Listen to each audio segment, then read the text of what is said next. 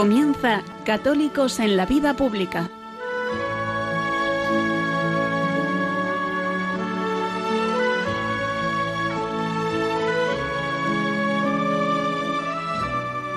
Un espacio dirigido en Radio María por Luis Zayas.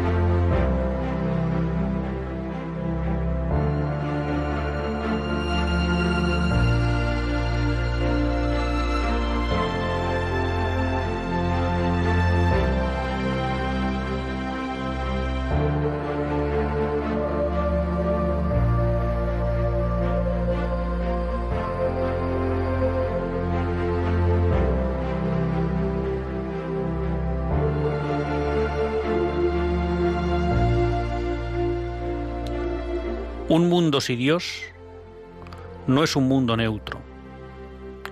Solo puede ser un mundo contra Dios. Estas declaraciones las hacía Stefano Fontana, intelectual italiano. Y creo que de alguna manera desenmascara la gran trampa que nos ha hecho creer la modernidad la gran mentira que ha inoculado en las mentes de nuestros contemporáneos. La modernidad nos ha hecho creer que sacar a Dios del mundo es lo justo, porque de alguna manera supone la neutralidad. Y no hay nada más falso.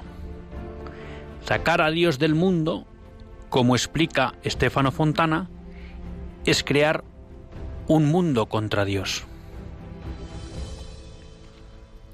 De alguna manera, ya lo explica el Señor en el Evangelio, cuando dice que el que no recoge, desparrama. El que no está conmigo, está contra mí. No caben posiciones neutras ni ante Dios ni ante Jesucristo. Por eso es importante desenmascarar esta trampa de la modernidad. Creer que un mundo en el que Dios no tiene ningún papel en la vida social, en la vida política, en la vida económica, es un mundo neutro, un campo de juego vamos a llamar neutro para cualquiera de los jugadores, es creerse una falacia. Un mundo sin Dios es un mundo que se construye contra Dios. Y la experiencia nos dice que cuando Dios, Jesucristo, la Iglesia, la religión católica, no son el centro de la vida social, desaparece la civilización. Hemos visto a lo largo de la historia el proceso inverso, como en aquellas sociedades paganas en las que llegaba Cristo con su iglesia, alcanzaban cotas de civilización. Estamos viendo en este proceso de secularización de Occidente cómo a medida que desaparecen Dios y su Iglesia del ámbito social, político y económico, esos mundos se convierten en selvas para el hombre. En selvas donde reina la ley del más fuerte.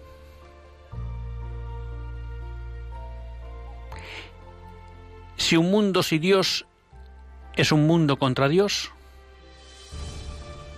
el papel que nos toca a los cristianos es claro.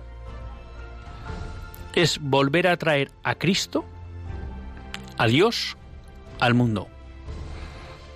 es volverlo a hacer presente en las realidades temporales, para que desde ahí ilumine toda la construcción social.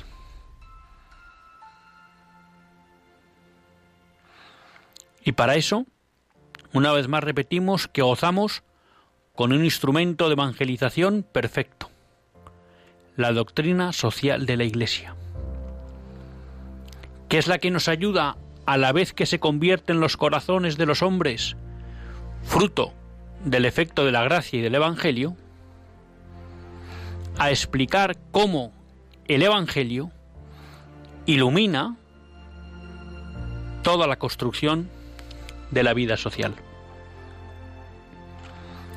Si podemos decir sin temor a equivocarnos que estamos viviendo el grado sumo de secularización del mundo occidental, podemos decir también sin temor a equivocarnos que es la hora de los cristianos, que es la hora de los católicos, que es la hora de aquellos que ponen su confianza en Cristo, porque es a los que corresponde trastocar ese proceso. Es a lo que corresponde poner a Cristo en el medio de sus vidas, en todos los aspectos de nuestra vida, para desde ahí volver a recristianizar la sociedad. Para que de nuevo hablar de sociedad sea sinónimo de civilización. Porque civilización quiere decir defensa de la dignidad y libertad de la persona. Defensa de la verdad y del bien. Y eso, queridos amigos, solo es posible cuando Dios es el centro de la vida y en función de él se ordena todo. No olvidemos ese instrumento magnífico que nos ha legado el magisterio de la Iglesia, la doctrina social. Es el instrumento perfecto para que hoy, como cristianos, sepamos de nuevo recristianizar las realidades temporales el mundo que dejemos a nuestros hijos y a nuestros nietos dependerá de cómo hayamos sido fieles a ese mandato evangelizador del Señor, de cómo hayamos sido fieles a ese propósito de volver a centrar la vida social en Cristo nuestro Señor.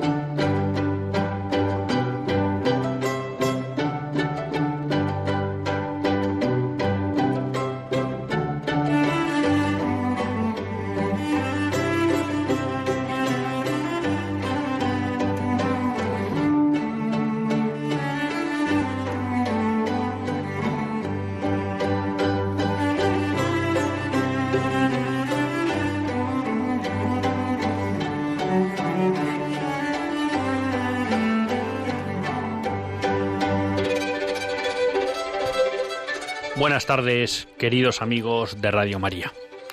Un lunes más volvemos fieles a la cita con todos ustedes en los estudios centrales de Radio María. Un lunes más para hacer este programa, Católicos en la Vida Pública.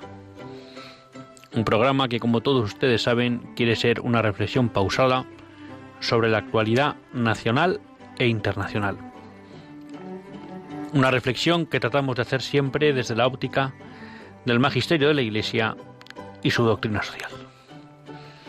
Una iglesia que no nos cansaremos de repetir, que es madre y maestra. Un lunes más tiene la suerte de compartir con todos ustedes esta hora de radio Luis Zayas, que es quien les habla y a quien el Señor pues le ha concedido la gracia de poder dirigir este programa en Radio María. Y un lunes pues quizá con más mono de radio de lo habitual, porque lamentablemente pues el lunes pasado no pudimos estar con todos ustedes. Y aunque no se lo crean, pues lo echamos de menos. Eh, porque siempre digo pues que es uno de los momentos mejores de la semana. Y aprovecho el inicio del programa pues para eh, bueno, pedirles a todos ustedes pues que se animen a colaborar, ¿no? Siempre decimos que en Radio María pues hay un interés especial porque ustedes puedan participar en los programas. De hecho, pues en todos los programas se trata de que pueda haber participación de los oyentes. Siempre les digo, y lo digo de verdad, que es uno de los mejores momentos del programa, porque bueno, pues podemos conocer sus opiniones, eh, sus preocupaciones, también pues a veces comentarios sobre cuestiones que han salido en el programa, si les han gustado o no les han gustado. O sea que les animo a que tengan lápiz y papel para cuando después de la pausa musical que solemos hacer, pues se animen a reventar la centralita de Radio María. No lo he dicho, pero tenemos a Javier con nosotros al control, que al final, pues como bien indica su función, control, pues es el que manda en el programa. Y hoy, bueno, quería empezar recordando que hoy se puede producir un hecho importante en Estados Unidos y en consecuencia posiblemente con impacto mundial, ¿no? Hemos venido hablando las semanas pasadas de cómo se, habría, se había producido el fallecimiento de Ruth Bader Ginsburg, la jueza miembro del Tribunal Supremo de los Estados Unidos. Esto permitió a Donald Trump poder nominar a otra persona. Ya conocen todos ustedes, si son seguidores de este programa, pues que la elegida fue Amy Corney Barrett, una persona con un currículum legal impecable, que además, bueno, pues luego también, porque también es una cosa que nos preocupa, ¿no? Eh, uno pues va a lo que podría ser su formación personal o su vida personal, pues ya dijimos que era una mujer católica, una mujer madre de familia numerosa, con dos niños haitianos adoptados, que hace un compromiso público de vivir fielmente conforme a su fe. Bueno, pues una persona que realmente cumple pues todos los requisitos que espera uno de alguien que va a estar en la más alta magistratura de los Estados Unidos y que de alguna manera pues le va a corresponder eh, decidir no pues sobre cuestiones de gran calado político y social eh, esta, esta nominación bueno pues ha generado cierto barullo o un fuerte barullo político dentro de los Estados Unidos fundamentalmente por la oportunidad o no de hacerlo, ¿no? El Partido Demócrata ha alegado que estando tan cerca de las elecciones, pues que se debería parar la nominación, permitir que hubiera elecciones, bueno, y que de alguna manera eso mm, ellos entendían que era como que dejar al pueblo que decidiera, al pueblo americano que decidiera, pues cómo debería ser el, el juez que cubriera esa vacante, ¿no? En la medida que si eligieran a otro presidente distinto de Donald Trump, en la medida que modificaran la mayoría actual republicana en el Senado, pues eso podría permitir eh, otra elección, porque claramente a mi Corny Barrett no es del gusto de los senadores y congresistas del Partido Demócrata. Bueno, mm, los republicanos no cayeron en esa trampa, dijeron que el presidente tenía derecho, claro, con la Constitución, a nominarla, a, nominar a un candidato, nominó a un candidato, hace dos semanas pues se produjo lo que llaman los hearings, ¿no? Esa comparecencia al Senado del nominado y que es sometido a un escrutinio por parte de los miembros de la Comisión de Justicia del Tribunal Supremo. Mm, la comisión aprobó la candidatura de la nominada con los votos de los republicanos y con los votos contrarios unos y contrarios al final no, no se presentaron de los demócratas y hoy se está celebrando la votación en el Senado para, vamos a decir, la aprobación de su nominación, ¿no? Y como les digo, bueno, creo que realmente es un hecho muy relevante. Es un hecho muy relevante, tan es así pues que muchos grupos han convocado en Estados Unidos hoy jornadas de oración para pedir al Señor que se produjera la nominación o la aprobación de la nominación de Amy Corny Barrett. ¿Mm? Bueno, y en eso están hoy, ahora mismo, en el Senado, con los discursos y con la votación. Lo previsible, si no pasará nada raro, es que sea eh, nominada en la medida que los republicanos tienen mayoría en el Senado de Estados Unidos. Esto, y ya lo repito brevemente porque lo hemos comentado veces, es muy importante porque va a suponer que el Tribunal Supremo americano va a tener una mayoría, mm, hablando en términos políticos, aunque quizá no es lo más correcto, va a tener una mayoría conservadora significativa, 6 a 3.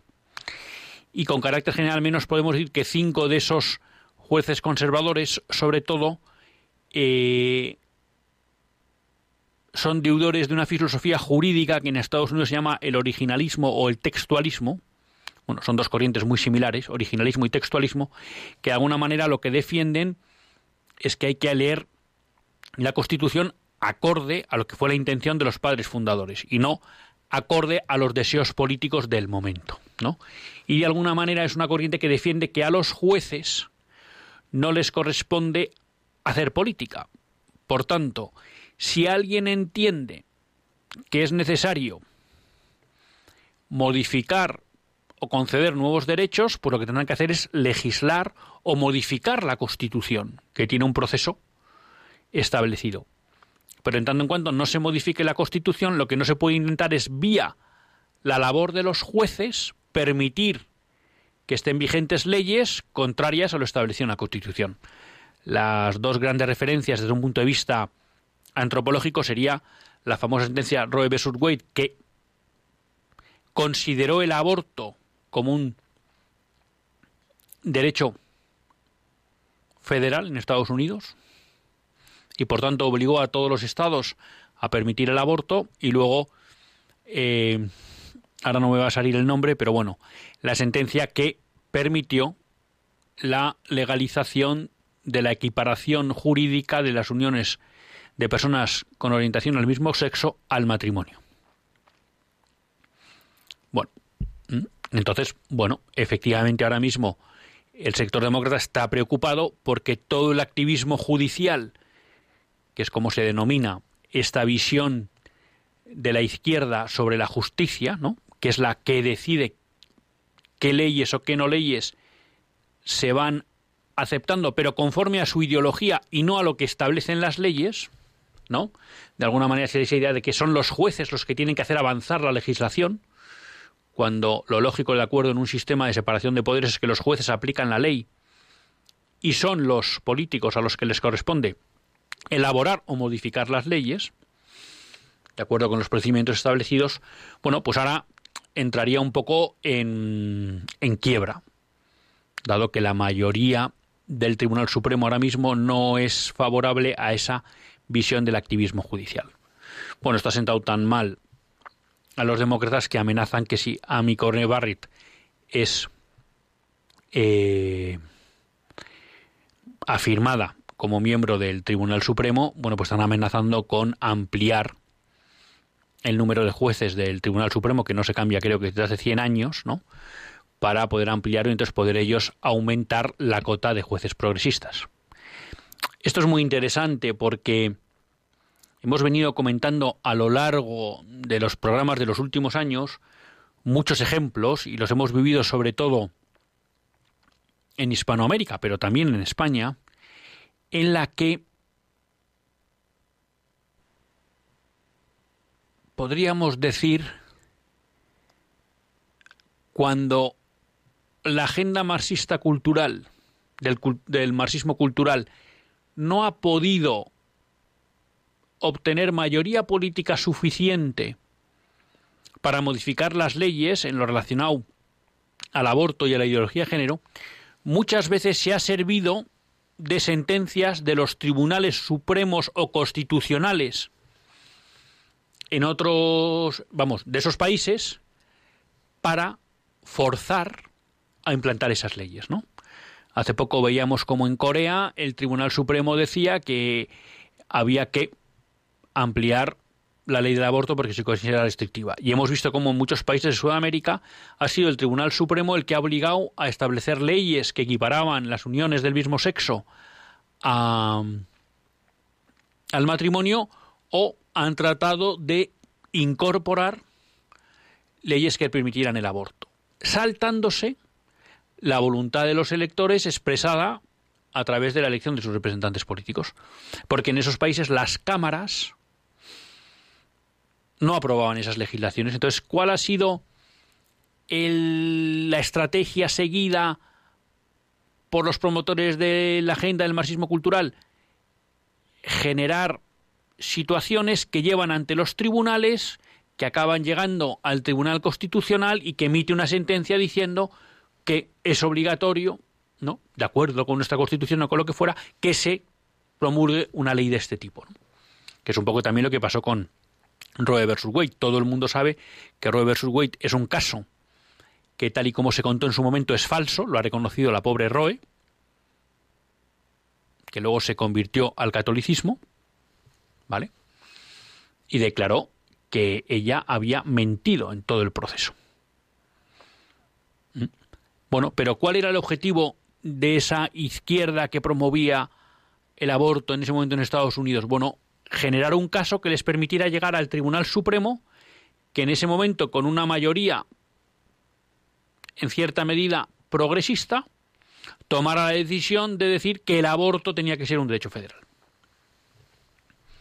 Bueno, pues esto es un poco, por lo tanto, la, la aprobación de la nominación hoy de Amico Nibarit es algo importante, muy importante. Entonces yo les animo a todos bueno, a que lo sigan y, ¿por qué no?, pues unirnos a esa campaña de oraciones por, por, su, por su elección. Claro, alguien podría decir, bueno, pues todo esto que, está comentando, claro, porque esto podría abrir, es el miedo, ¿no?, del mundo pro, pro aborto en Estados Unidos, pudiera abrir la posibilidad, no sabemos si se producirá o no, la posibilidad de que se revisara la sentencia Roe versus Wade. Que eso no querría decir que el aborto desaparece en Estados Unidos, pero sí que el aborto, como defienden muchos, de acuerdo a la Constitución americana, no sería una cuestión federal, sino de cada uno de los estados. Y por tanto podría haber estados que decidieran no legalizar el aborto. Por tanto, es una batalla importante. Bueno, y ahí pues hay que reconocerlo. El otro día asistía lo tienen todos en YouTube, en el canal del Club Toqueville, a una tertulia muy interesante que estaba moderada por Ricardo Calleja y en la que participaban Jorge Soleil y Rafa Rubio, Rafael Rubio, que son dos personas que conocen bien el mundo americano, bueno, y en relación un poco a las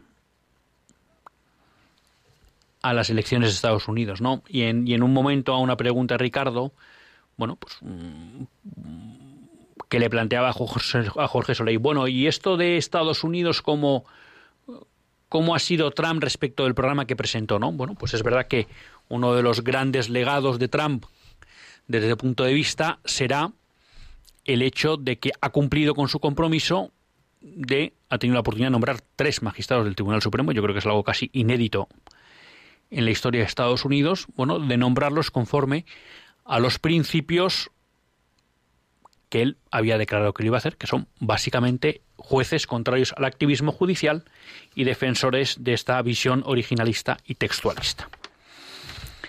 Claro, pero lo digo esto con la administración Trump porque la administración Trump, y lo hemos venido diciendo aquí, y yo creo que es un tema importante a tener en cuenta, o por lo menos a reconocer, ha sido muy activo en el ámbito internacional por contrarrestar lo que fue la política internacional pro LGTBI y pro aborto de la administración Obama.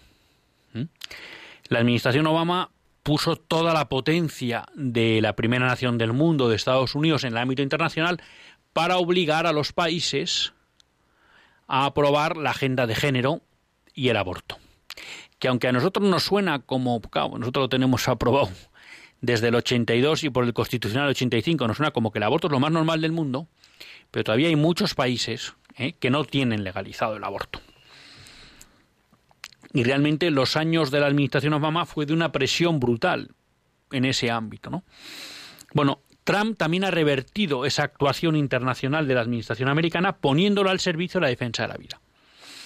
Y realmente los instrumentos utilizados para ello, que son para imponer el aborto a otras naciones, que son fundamentalmente la, ONU y sus, todas sus organizaciones satélite, bueno, pues se han visto en muchas trabas en ese intento de establecer lo que podríamos llamar un derecho internacional al aborto y a la agenda LGTBI.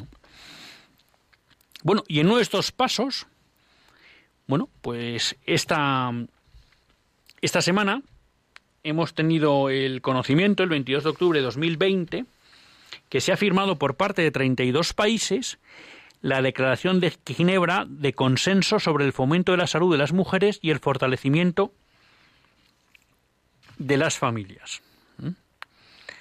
Que práctica que, si resumiéramos un poco, yo les animo a que la lean, ¿eh? Declaración de Ginebra, Consenso sobre el fomento de la salud de las mujeres y el fortalecimiento de la familia, lo que vienen a pedir es una mejor salud para las mujeres, la preservación de la vida humana, el fortalecimiento de la familia, comunidad fundamental de la sociedad, y la protección de los intereses nacionales de cada nación, manteniendo su soberanía en plena globalización.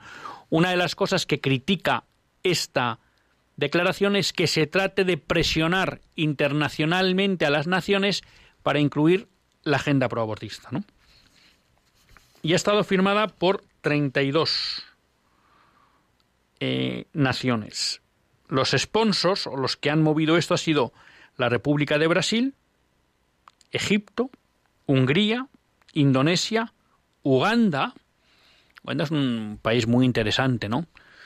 Eh, ahora me haría irme del tema, pero ha sido un país que siempre ha mantenido una lucha contra el SIDA, contraria a todo lo que querían promover las instituciones que era básicamente el condón, ¿no? Y Uganda siempre defendió el sistema ABC, de abstinencia y fidelidad, como primeros elementos en la lucha contra el SIDA y es de los países que mejor, hace tiempo que no, no sigo los datos, pero a lo largo, pues les diría que hasta 2016 que seguía la cuestión, pues era de los países que mejor controlaba en el mundo la, la extensión del SIDA, ¿no? Bueno, y Estados Unidos de América. Luego, y es muy sorprendente, dentro de los otros eh, países está Bahrein, Benín, Bielorrusia, Burkina Faso, Camerún, de República Democrática del Congo, República del Congo, Djibouti, eh, el Reino de Eswatini, República de Gambia, República de Haití, Irak, Kenia, Kuwait, Libia, Nauru, Nigeria, Omán, Pakistán, Polonia, Arabia Saudí y Senegal. Como ven ustedes, del ámbito occidental nos quedamos con Estados Unidos, con Brasil en toda Iberoamérica y en Europa con Hungría y con Polonia. Quizá alguno pensaba que podía estar España, pero es claro que con lo que es la trayectoria internacional de España en los últimos 30 años, y la trayectoria interna en cuestiones de aborto, era difícil que estuviéramos aquí pidiendo la defensa de la vida. ¿eh? Y luego es llamativo porque la mayor, bueno, perdón, de Iberoamérica también Haití. Eh, es llamativo porque el resto, la mayoría de países son africanos o de Oriente Medio, Asia y, la, y muchos con una fuerte presencia, cuando no mayoritaria, del Islam, ¿no? Realmente eh, pues hay pocos países cristianos. Uganda es de mayoría cristiana, ¿no? Pero bueno, y esto es un hito de, en buena parte de la administración americana en el ámbito internacional, bueno, y con el apoyo también pues de, Hungría, Brasil, Egipto, Uganda e Indonesia. Y es para felicitarse. Y por tanto, nos demuestra, y en eso creo que han sido un buen ejemplo, estos últimos cuatro años de administración de Donald Trump nos demuestra que en el ámbito internacional es posible dar las batallas y que se pueden ganar. Que no está dicho que la agenda del marxismo cultural tenga que ganar porque sí o se puede imponer como un rodillo, que es cuestión de que los países quieran dar esa batalla. Y se pueden dar, ¿no? Por seguir brevemente con la cuestión del aborto, bueno, pues hay que, decir que en Francia están a punto de aprobar una ley que permitiría el aborto libre hasta las 14 semanas, ¿no? Por tanto, ya ven que este es un ámbito en el que los enemigos de la vida no cesan, ¿no? No cejan. Bueno, pues ahí tenemos esa, esa cuestión. Sí me parece relevante, antes de hacer una breve pausa musical, y en la medida que en España, aunque ahora se ha apagado un, poquito con todo esto de la cuestión de la moción de censura, retomar o traer unas noticias referentes pues, a un hecho muy relevante que puede suceder en España y es que se apruebe la eutanasia. Los críticos de la eutanasia, como es mi caso, pero vamos, quiero decir, las personas que han estudiado a fondo la problemática de la eutanasia, al margen de determinados argumentos que son los sólidos, no antropológicos, de que no somos dueños de nuestra vida, de que no podemos disponer de ella, no, que la ética natural presupone el deber de cada persona de proteger su vida, eh, como nos enseñaba la, la Congregación para la Fe en su última declaración sobre la eutanasia, el documento de los obispos españoles. Una cosa es que haya personas incurables, pero nunca habrá personas incuidables, ¿no? El deber de cuidar, de acompañar. Bueno, esos que son argumentos antropológicos sólidos y donde reside realmente la oposición, ¿no? O la línea argumental de oposición a la eutanasia. Pero luego hay argumentos, vamos a llamar, de, de carácter más práctico, ¿no? Y uno que se suele hablar siempre es lo que se llama la pendiente inclinada.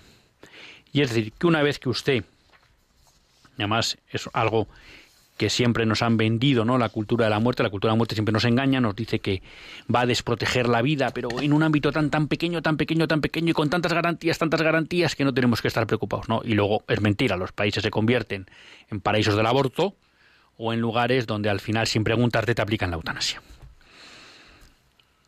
Bueno, pues aquí tenemos al gobierno holandés. El gobierno holandés quiere extender la eutanasia de los niños de 1 a 12 años, que es el único tramo que ahora mismo no cubre la legalización de la eutanasia.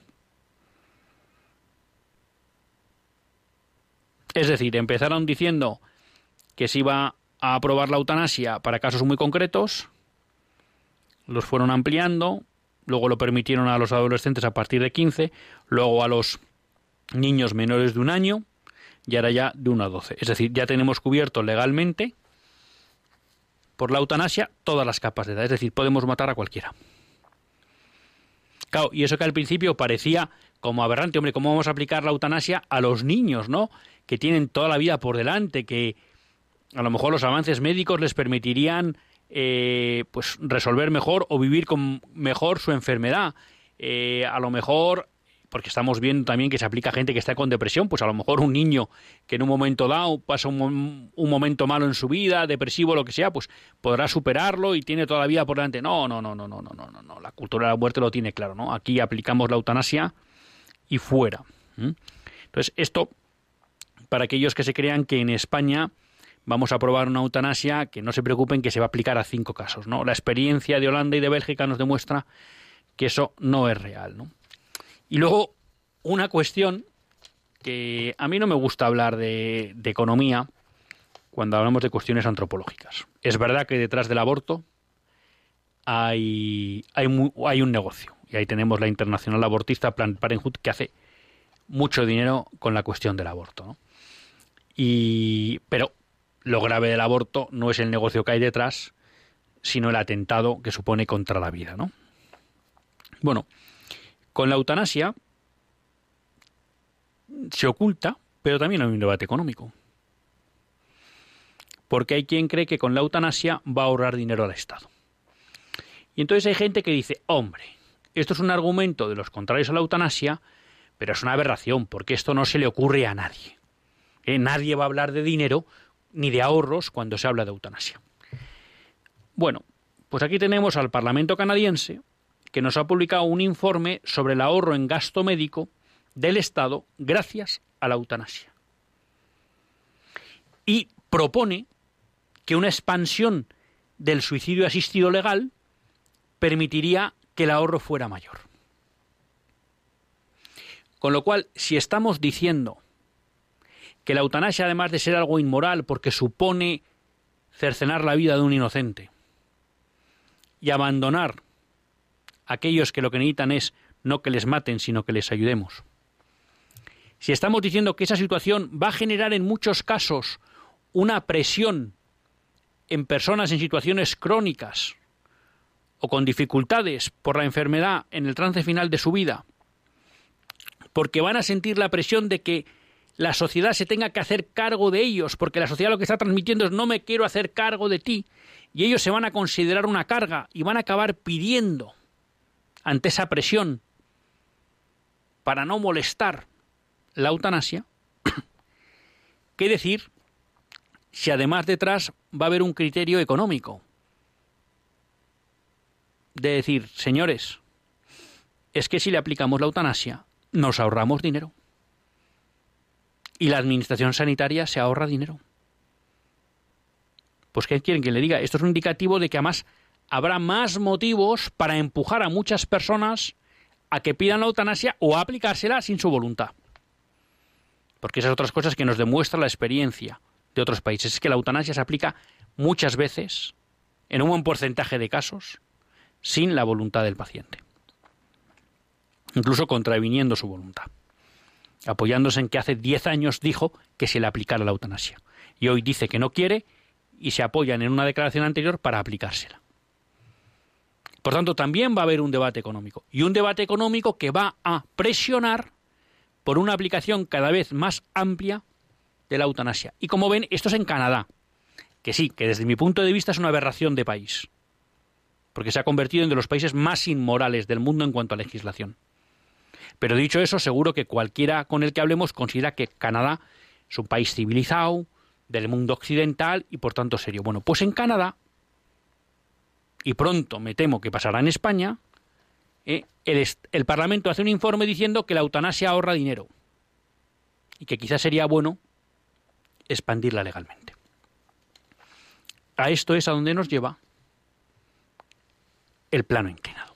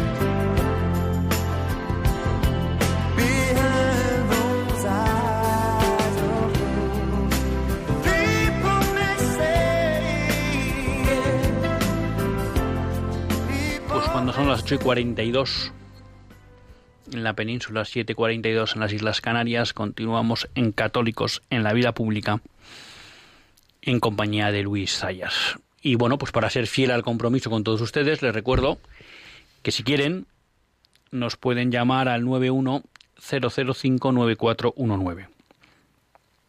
91 005 9419. Hablábamos en el editorial de la cuestión de la secularización, ¿no? Y bueno, pues quizás si uno eh, se centrara en, en Europa y le preguntaran por países católicos en el siglo XX, pues posiblemente diría España, sin lugar a dudas, Polonia y, e Irlanda. Bueno, pues hace dos semanas, más o menos el día 13 de octubre, en Infocatólica, leíamos una noticia que los símbolos católicos desaparecerán paulatinamente de los colegios públicos de Irlanda. ¿Mm? Bueno, hay una organización del Estado irlandés, Juntas de Educación y Capacitación, bueno, en el que de alguna manera pues están abogando porque desaparezcan los símbolos religiosos de la escuela pública, porque desaparezca la formación religiosa, porque esos profesores entonces quieren una especie de formación multireligiosa o en las religiones, ¿no? Eh, están pidiendo también, bueno, pues que ya esos profesores no sean elegidos por la Iglesia Católica. Están eliminando una supervisión que hacía la Iglesia Católica de muchos de esos colegios. Están pidiendo, hombre, pues que también habría que equilibrar los símbolos cristianos en Navidad, pues con los símbolos islámicos en el Eid. Bueno, pues hablábamos de un proceso de secularización, ¿no? Un proceso de conexión que, como nos recordaba Estefano Fontana, pues no es neutro, no es neutro. Y estamos viendo, pues, no esos países, bueno, pues eh, claramente católicos, con una cultura popular además claramente católicos, como pues desde los últimos 20 años, pues ha surgido un proceso de ha subido ha sufrido pues un proceso de imposición ¿no? de la cultura de la muerte, sobre todo con la legalización del aborto, y luego hay que decirlo porque esto fue dramático, que es verdad que la, equiparación de las uniones del mismo sexo al matrimonio, pues fue por referéndum, ¿no? Pero bueno, y ahora lo que estamos es con ese proceso de secularización que continúa porque nunca se, se cansan los enemigos de Dios de prácticamente eliminar cualquier vestigio cristiano de la educación pública de Irlanda, ¿no? Un, país pues que fue claramente católico. Tenemos a Aurora de Alicante con nosotros. Buenas tardes, Aurora. Hola, buenas tardes.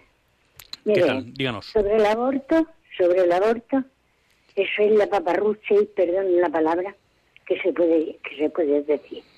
Porque en España hay miles de parejas católicas deseando de tener un hijo y no pueden tenerlo. Y quieren, y quieren cogerlo de España. porque abortar?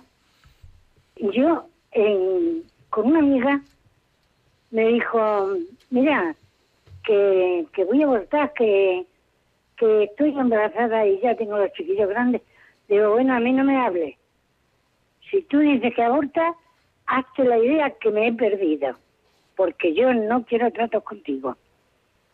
Y quien dice eso, pues ¿por qué tenés que pedir criaturas al extranjero destrozando tantísimo como están destrozando aquí? Pues no, señor. Esos matrimonios que tardan tantos años en poder contener un niño, una criatura de acá o de allá, pues que se lo den a ellos. Nada de vender. La vida, no, Dios no la hizo para venderla. Dios la hizo o sea que yo tengo 90 años y tengo miedo que me dé el bicho este que tenemos por aquí corriendo en las personas mayores. Porque digo, si no me muero por medio de, de que eh, de que me lleve el, bicho, me voy a morir porque me, van a poner una inyección. Porque aquí en España se ha dicho que de 60 años para arriba, que cada uno que se la arregle en su casa. Bueno, Aurora, eh, la verdad que comenta muchas cosas. Ha dicho que tiene 90. Pues le felicito, porque al menos en la radio suena con una salud de hierro y con una cabeza perfecta. Le comentaría varias cosas, empezando por el final para no olvidarme, ¿no? Bueno, no se preocupe usted eh, por el coronavirus, quiero decir, cuando digo no se preocupe, usted sea prudente y, seguro, pues no, pues que se encontrará bien. ¿eh? Y, y, no se preocupe. Por un lado, porque seguro que, bueno, pues si, si le llegara, pues seguro que usted está fenomenalmente preparada para ir con el padre, pero en cualquier caso seguro que si usted es prudente no le pasará nada. Y luego es verdad, es verdad, y lo hemos denunciado aquí, lo han denunciado muchas instituciones, pues que ha habido un cierto abandono de las personas mayores durante la pandemia anterior. ¿eh? Pero yo creo que ahora eso está más controlado y realmente se está pudiendo atender a todo el mundo. O sea que yo creo que desde ese punto de vista tenga tranquilidad y esté tranquila. Nos hablaba de que había alguna persona que se le había acercado al aborto. No sé si me lo decía en sentido figurado o en sentido real. Y usted decía, bueno, pues que a esa persona que le había dicho que iba a abortar, pues un poco como diciendo, pues mire, yo ya no existo, ¿no? Bueno, pues yo ahí eh, le animaría a, cambiar un poco la actitud en un doble sentido. En uno hay que mantener la firmeza ¿no? de lo que es la brutalidad del aborto y hay que hacérselo ver a esa persona y hay que mantenerlo. Y hay que mantenerlo incluso después de que haya hecho el aborto. ¿no? Pero creo que es bueno acercarse a ella en estos momentos antes del aborto para ver si la podemos convencer, para ver si la podemos ayudar. Porque muchas veces, bueno, pues estas personas están en una situación un poco de bloqueo, que creen que el que nazca el hijo les va a superar, y lo que hace falta, bueno, pues es que encuentren gente dispuestas a ayudar. Si a pesar de eso comete el aborto, pues no, pues será una, gran desgracia. Pero también nos va a necesitar, porque el mundo de la muerte le va a abandonar y entonces habrá que estar con ella para sacarla. ¿eh? Mm, no me sale ahora la palabra, pero sí, del infierno en el que va a entrar. Y entonces pues ahí mm, habrá que animarle a que pida perdón, porque además ella no se va a saber perdonar, con lo cual habrá que acompañarla y si ha sido el caso, pues le animo a que busque el proyecto Raquel para que le ayuden a que ella encuentre el perdón de Dios, que es el único que le va a valer, porque ella no va a ser capaz de perdonarse. Pero tendremos que estar con ella también para salir y para que, reconociendo su culpa y arrepentida, bueno, pues pueda volver a vivir con alegría, porque una de las características de las mujeres que abortan es que no vuelven a vivir alegres, salvo que se encuentren con Dios. Con lo cual yo le animo a seguir cerca de esa mujer, nunca apoyándole en la decisión del aborto, todo lo contrario, pero intentando con empatía que no tome esa decisión y si la ha tomado, pues para ayudarle a seguir luego del infierno que ha salido, que eso también no implicará el decirle que hizo bien con el aborto. Pero mucho ánimo, Aurora, y no tenga miedo que estará bien cuidada, no se preocupe. Tenemos a Miguel de Granada, creo que es. Miguel, buenas tardes. Hola, buenas tardes. Bueno, vamos a ver. Eh, si queremos quitar a nivel mundial la eutanasia y el aborto, pues tenemos que empezar a decir que el Papa actual no está ayudando en ese tema teniendo en cuenta que esa simpatía excesiva a los, a los políticos de izquierda, como ha demostrado con, con, este, con Pedro Sánchez y otros políticos de Sudamérica, son todos eh, políticos abortistas, homosexualistas y desgraciadamente anticatólicos. Por lo tanto, si tenemos, seguimos teniendo un papa como el que piensa ahora, que, además se contradice, que no hay que tener ideologías, él está metiendo eh, en la Iglesia Católica la ideología pro-marxista. Por lo tanto, estamos eh, con un grave problema dentro de nuestra Iglesia Católica. Por lo tanto, hay que rezar por el Papa, o que se convierta de verdad, o que venga un Papa que esté dispuesto a cumplir y a mm, seguir toda la doctrina de la Iglesia Católica. Miguel, eh, bueno, le agradezco su llamada, aunque no, no el contenido de la misma, ¿no? Yo creo que hay dos cosas que son importantes, desde mi punto de vista, para distinguir. Eh, decir que el Papa Francisco no defiende la vida o que está a favor de la, de la agenda LGTBI me parece no solo injusto, sino incorrecto. ¿eh? Son muchas las declaraciones que tenemos del Papa Francisco sobre esas cuestiones. Y claras y conformes al magisterio de la Iglesia. Incluso, eh, ahora la verdad que no me acuerdo en qué documento, pues cuando hablaba y lo ha hecho en varios discursos, de la colonización ideológica eh, de la agenda de género, por ejemplo, denunciándola. ¿eh? o, o pidiendo la defensa de la vida. Puedo estar de acuerdo con usted en que a lo mejor hace menos énfasis en esas cuestiones respecto a lo que pudo ser el pontificado de San Juan Pablo II de Benedicto XVI. Pero bueno, yo creo que también nosotros eh, tenemos que aceptar que cada pontífice puede poner más énfasis en unos o en otros temas, pero de estos temas el Papa ha hablado y ha hablado en línea siempre con el magisterio. Me dice, hombre, es que tiene simpatía con políticos de izquierdas porque eh, recibe a Pedro Sánchez. Bueno, yo creo que como jefe del Estado Vaticano tiene la obligación, con carácter general, de recibir pues a aquellos presidentes de otros estados que se lo piden. Y, y le recibió. Y creo que lo que fue un intento de utilizar políticamente esa visita por parte del, de Pedro Sánchez, pues no ha podido ser. Y no ha podido ser en buena parte porque el Vaticano y el Papa no se han dejado utilizar. De hecho, todos hemos podido ver el vídeo de ese breve discurso de unos seis minutos en que el Papa Francisco se dirige a Pedro Sánchez y no me atrevería a decir que fue un discurso elogioso. Obviamente fue una recepción educada, porque el Papa es educado y en el Vaticano se siguen las normas diplomáticas, pero creo que a buen entendedor pocas palabras faltan cuando hacen falta cuando se ve lo que le insinuó educadamente el Papa Francisco, o sea que yo creo que eso tampoco. Luego ya el hecho de si nos parece que es más amable con unos o con otros, bueno, pues eh, eh, sí, no, déjale a Roberto Javi un minuto. perdóneme, no puedo seguir, pero vamos, creo que es injusto el comentario que nos ha hecho criticando al Papa. Y yo creo que nosotros como católicos lo que nos toca es pedir por el Papa, rezar por el Papa, bueno, y estar con el Papa, que eso ya está estudiado desde la Escuela Salamanca, no quiere decir que nos tiene que gustar todo lo que hace, ¿vale? Pero nosotros pedimos por él, eh, para que siga al Espíritu Santo. Eh, Roberto de Mejorada, que tenemos que ser breves, porque si no me van a echar la bronca, pero no te vamos a dejar fuera. Cuéntanos, Roberto simplemente buenas noches, felicidades por el editorial. Me ha encantado mucho que se habla en tu programa una firmeza constante de la fe en Cristo. Estamos viviendo actualmente una situación totalmente anticristiana. Y como producto de esto, hemos tenido y tenemos prácticamente un mundo totalmente corrupto que la gente está desesperada. Hemos llegado prácticamente a una crápula por la falta de poner en práctica los mandamientos de la ley de Dios es necesario que los seres humanos, y grito a todos los que me están escuchando, porque sé que en este programa son muchas las personas que lo escuchan, toda España y parte del extranjero. Invito a la humanidad a que volvamos a nuestra raíz, a, los Hechos 2.42, que dicen que hay que vivir conforme la voluntad de Dios. Los primeros cristianos compartían y vivían su fe compartían sus bienes y esto agradaba a Dios.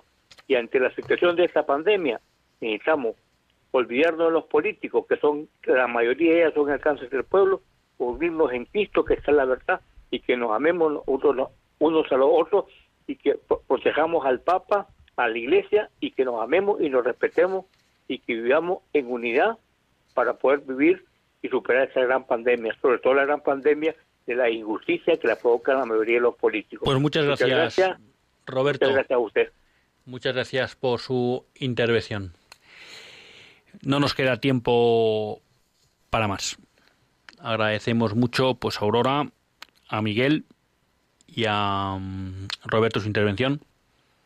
Quiero volverlo a repetir, creo que la intervención de Miguel no se ajusta a lo que es la realidad del Papa Francisco y me parece injusta. Y repito que creo que a los cristianos, lo que no a los católicos, lo que nos toca es rezar por el, por el Papa. Hasta el próximo lunes, si Dios quiere, que Dios les bendiga.